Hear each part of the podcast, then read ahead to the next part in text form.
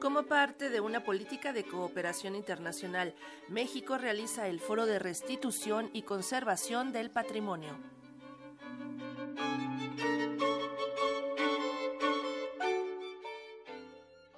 Las culturas de México son nuestra mayor riqueza y su producción no son solo piezas de ornamento que puedan subastarse, son testigos de la civilización de la que provenimos. Por ello su restitución es también la reconstrucción de la dignidad y de la identidad de nuestros pueblos, afirmó la secretaria de Cultura Federal Alejandra Frausto al inaugurar el Foro de Restitución y Conservación del Patrimonio, encuentro que se realiza para difundir el trabajo de cooperación cultural de México y otros países en este rubro algún momento han dicho cómo es posible que la Guardia Nacional esté en las zonas arqueológicas. Militarizan la vida cultural. Por el contrario, estamos agradecidas de que la Guardia Nacional, de que las instituciones de seguridad pública hayan puesto los ojos en la protección del patrimonio. Aquellos lugares con mayor pobreza, con mayor saqueo, son los lugares que verdaderamente mayor riqueza cultural tienen. Son las zonas indígenas y afrodescendientes de nuestro país. Las culturas de México son nuestra mayor riqueza. Estas piezas no son un adorno elegante para poner en una casa, no son un artículo de lujo que se subaste. Nos parece que el que se haga así obedece a que se puso mayor importancia al mercado,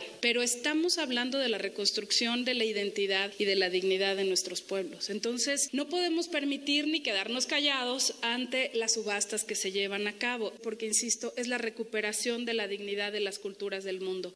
Por su parte, Laurelena Carrillo Cubillas, directora ejecutiva de la Agencia Mexicana de Cooperación Internacional para el Desarrollo, externó el compromiso de la Cancillería en la protección del patrimonio, pues dijo se trata del capital cultural de nuestras sociedades contemporáneas, así como la fuerza y la base de nuestras identidades.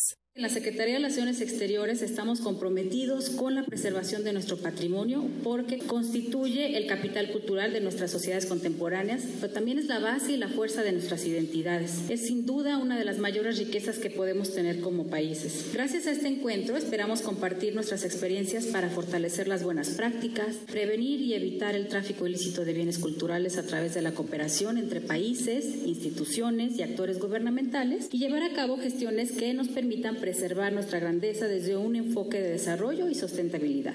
En el acto protocolario participaron los embajadores de Guatemala y El Salvador, así como también del Archivo Nacional de Honduras y la titular de la Unidad de Análisis Estratégico y Vinculación Interinstitucional de la Secretaría de Seguridad y Protección Ciudadana, Isabela Rosales Herrera, quien apuntó la necesidad de actualizar la legislación mexicana en materia de protección del patrimonio. El tema legislativo es de suma importancia. Tenemos que actualizar nuestras leyes para sancionar en mayor grado el robo de patrimonio histórico, que según la Organización de Naciones Unidas para la Educación, la Ciencia y la Cultura a nivel mundial, ocupa el tercer lugar en términos monetarios en el rango de actividades ilegales, solo siendo superado por el mercado ilícito de drogas y de armamento. Es por ello que es necesario la ayuda de nuestras y nuestros legisladores para buscar herramientas que inhiban en mayor medida este crimen y sancionen de manera contundente a quienes están contra nuestro patrimonio. Debemos incluir en nuestra legislación las sanciones contra personas que de manera anónima venden artículos históricos por Internet, dotar a nuestros cuerpos de seguridad y de investigación de las herramientas para detectar este tipo de páginas y personas que ofrezcan piezas arqueológicas robadas o sustraídas de excavaciones irregulares. El foro culminará hoy con la realización de un par de mesas sobre cooperación internacional, legislación y normatividad en la restitución y protección del patrimonio.